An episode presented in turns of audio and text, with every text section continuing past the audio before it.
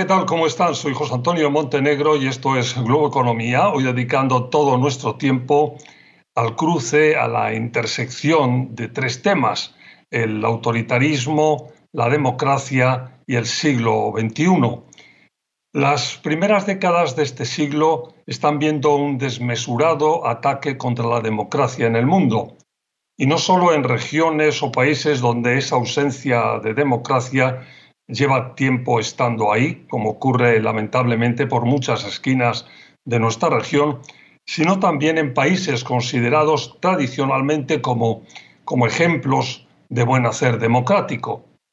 El pasado mes de junio, eh, más de 100 académicos estadounidenses firmaron una carta eh, denominada Statement of Concern, eh, Estado de Preocupación, en la que alertaban sobre la amenaza que para la democracia estadounidense suponen las restricciones al voto que legislaturas republicanas están aprobando en muchos estados de este país.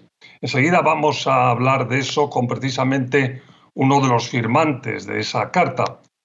En pleno siglo XXI ha llegado el momento de frenar esos intentos de supresión del voto basados en políticas discriminatorias que suponen una involución democrática donde quiera que aparecen.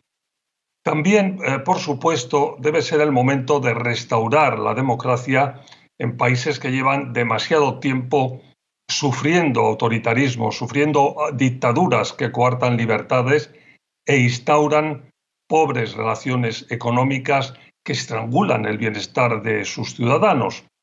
Es necesario tener muy claro esto último. La, la falta de democracia es obviamente una falta, una nefasta situación para el desarrollo social y para el desarrollo político, pero también lo es para el desarrollo económico.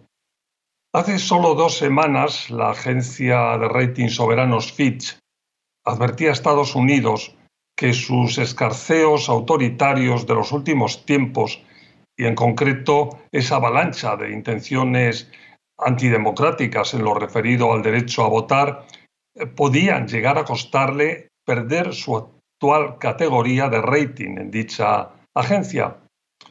La seguridad jurídica y el Estado de Derecho están íntimamente relacionados con el éxito del sistema de libre mercado. Y aunque no siempre todo el mundo ve esa vinculación con la claridad necesaria, movimientos como el que acabo de contarles de Fitch eh, lo evidencian de una forma eh, diametral, clarísima.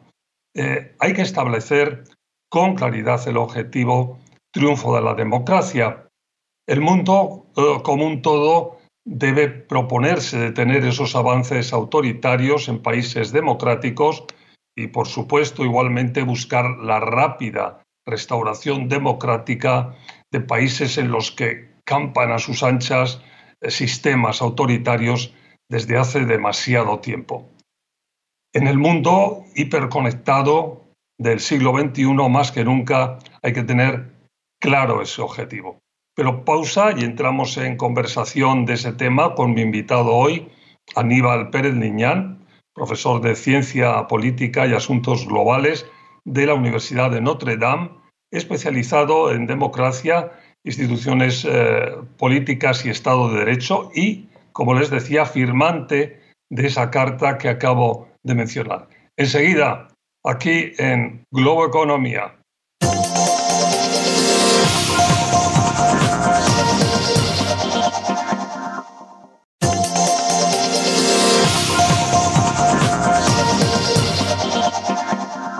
Hola de nuevo, como les decía hace un momento, mi invitado hoy es Aníbal Pérez Liñán, profesor de Ciencia Política y de Asuntos Globales en la Universidad de Notre Dame, especializado en democracia, instituciones políticas y Estado de Derecho. Aníbal, un placer tenerte con nosotros en Globo Economía. Bienvenido.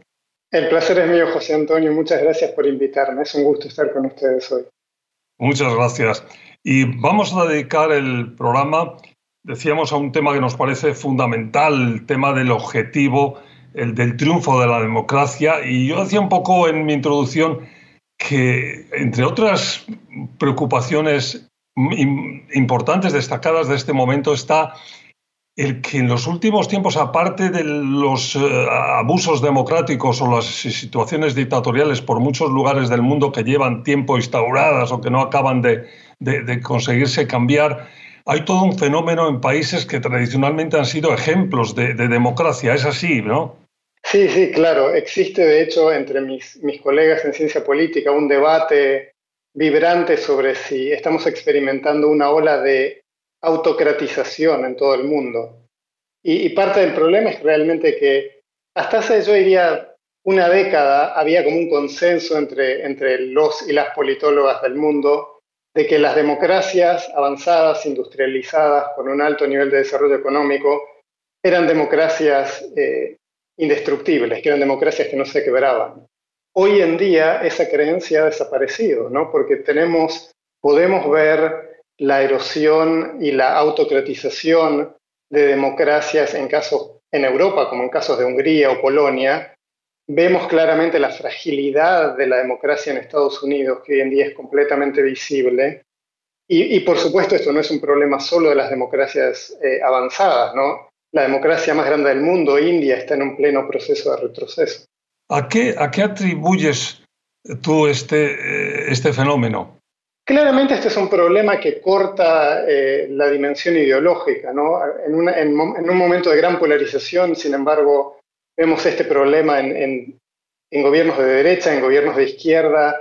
El, elemento común, la, causa inmediata en todos estos casos de la erosión de la democracia es que los votantes entregan poder a líderes iliberales, líderes que no tienen un compromiso con la democracia y que entonces utilizan la maquinaria de la democracia para progresivamente desmontarla. Vosotros, yo decía, mencionaba en la, introducción también esa importante carta que habéis firmado en junio, eh, cantidad de prestigiosos académicos de este país eh, tremendamente preocupados, ¿no? Es así como incluso se, habéis titulado eh, la, carta, o sea que sobre todo debe de llevarnos a, encender todas las alarmas, ¿no? Sí, el, proceso que está experimentando Estados Unidos es preocupante porque de algún modo Estados Unidos, con todos sus problemas como democracia, es la democracia más antigua del mundo y siempre fue visto como un punto de referencia para otras democracias. Eh, y el, triunfo del orden internacional que surge a partir de la Segunda Guerra Mundial es un triunfo que está anclado de algún modo en, el modelo democrático de Estados Unidos. Hay un tema en concreto, este también reciente, de hace unas semanas, eh, que seguro tú conoces, que Fitch, la agencia de calificación, yo lo mencionaba en mi introducción, eh, ha llamado la atención a este país, a Estados Unidos, eh, por el tema precisamente de la supresión del voto, diciendo, cuidado que esas circunstancias pueden llevar a un cambio en el rating que tenemos para este país. Es decir, porque la seguridad jurídica y el Estado de Derecho están íntimamente relacionadas con, con, la libertad de, de mercado, ¿no? Es así, ¿no? Sí, exacto. me parece que el mensaje que mencionabas de la calificadora Fitch fue particularmente interesante porque el mensaje es muy claro, ¿no? El, mensaje es, la preocupación con Estados Unidos no es su capacidad de repago de la deuda. La preocupación con Estados Unidos hoy en día es la gobernanza. No es normal que en una democracia avanzada eh, los seguidores de un presidente que pierde la elección ataquen el Congreso simplemente porque están negando el resultado de la elección. Entonces, estos problemas de gobernanza marcan que eh, la incapacidad de las democracias para mantener un, orden institucional comienza a afectar la economía y, genera potencialmente problemas en el largo plazo. Creo que el principal problema eh, en este sentido es el, en las democracias que se erosionan, es el surgimiento de un capitalismo de amigos que está basado en buscar la renta más que en la innovación en la competencia. Tenemos varios ejemplos de esto. ¿no? Exacto, que esa es otra gran preocupación, otra eh, bombilla, luz encendida por todas partes. Hace también, nada, semanas el, el presidente Biden en este país eh, hizo una frase que llamó mucho la atención aquí, la tengo apuntada por aquí, el que decía el capitalismo sin competencia es explotación, que es justo lo que estabas comentando. Es decir, cuando el capitalismo se vuelve un capitalismo de amiguetes, el capitalismo, es, pues no hay suficiente competencia, tenemos serios, serios problemas, ¿no? Sí, y esto es un problema eh, muy común. Tomemos, por ejemplo, el, caso de Hungría, ¿no? Eh, eh, Víctor Orban manipula, el, partido de Víctor Orban ha manipulado el sistema electoral, eh, los medios de comunicación, pero en particular la justicia y el sistema judicial para beneficiar a su partido. Ahora, esto también ha permitido una serie de maniobras. ¿no? Hoy en día, justamente Hungría está en medio de un escándalo porque se, se detectó que el gobierno participaba en la utilización de este, este software israelí que, que, monitoreaba los teléfonos celulares de los periodistas y de los líderes de oposición. Pero es justamente este, este sistema el que permite, el que ha permitido que eh, en Hungría hoy en día exista una red de conglomerados cercanos al primer ministro que controlan buena parte de la economía doméstica, ¿no? la, economía no transable, construcción, turismo y crecientemente banca y, que se organizan, se coluden para capturar los fondos de la Unión Europea. Ahora, este ejemplo creo muestra también lo difícil a veces que es enfrentar estos problemas, porque los incentivos de corto plazo confrontan a los incentivos de largo plazo en estos temas institucionales. Entonces, por ejemplo, Angela Merkel, que ha sido como el baluarte de la democracia liberal en estos tiempos tan turbulentos, sin embargo, fue muy reticente a enfrentar a Víctor Orbán porque las empresas alemanas, sobre todo automotrices como Audi, tienen una gran presencia en Hungría y por lo tanto entrar en una confrontación con Hungría significa crearle problemas a sus propias empresas. Entonces creo que este ejemplo muestra claramente cómo, por un lado, se desarrolla el capitalismo de amigos, es claro cómo la erosión de la democracia conduce a eso, pero por otro lado la comunidad internacional tiene problemas para intervenir en el momento justo. Bueno, nos tenemos que ir a una pausa, nos vamos cuando volvamos. La importancia, hemos titulado nosotros, de mantener la vigilancia sin descanso. Sea con nosotros, Globo Economía.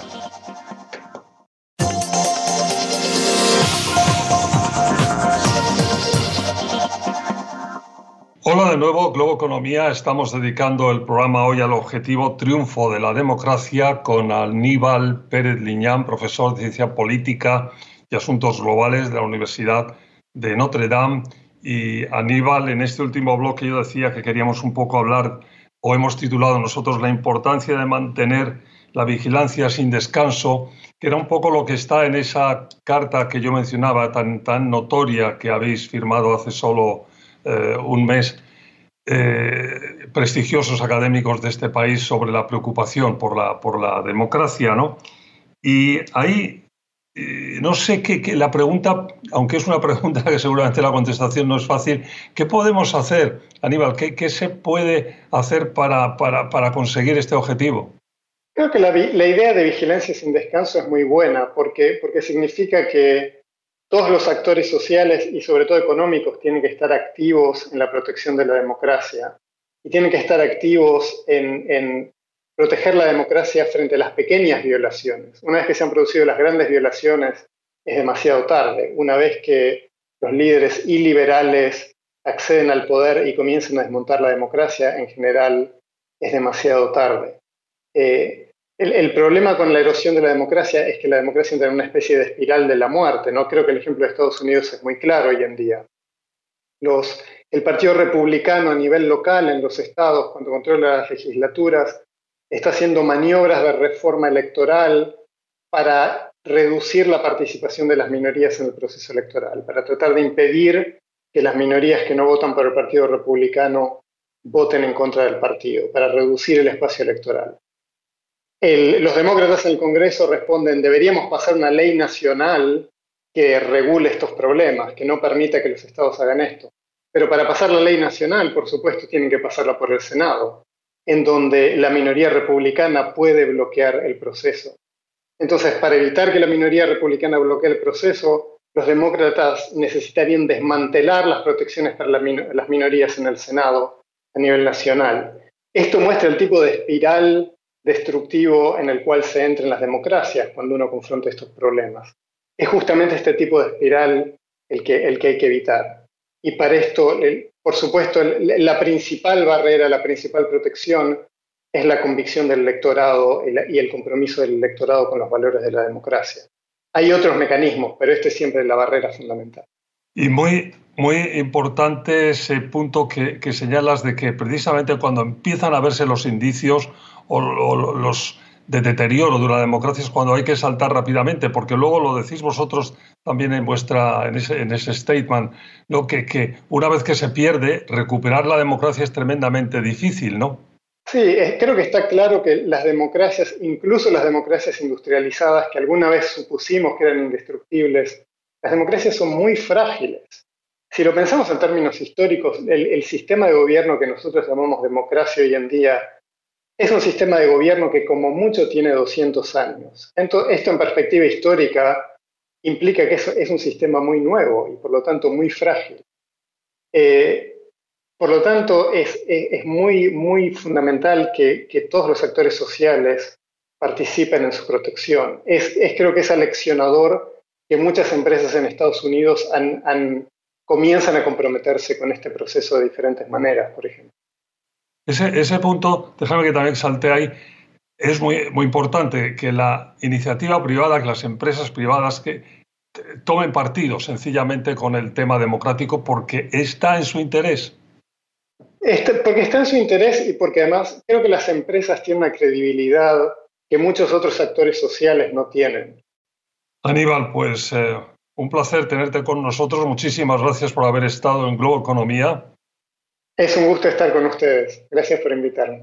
Fue Aníbal Pérez Liñán, profesor de Ciencia Política y Asuntos Globales de la Universidad de Notre Dame. Y por supuesto, muchas gracias a ustedes Recuerden, se lo estoy recordando en todos los programas, que ahora, además de esta versión estándar de Globo Economía, estamos en podcast, en todas las aplicaciones más habituales y más populares de podcast, en Apple, en Spotify. Ahí nos pueden ver cuando ustedes gusten. Hasta la próxima semana.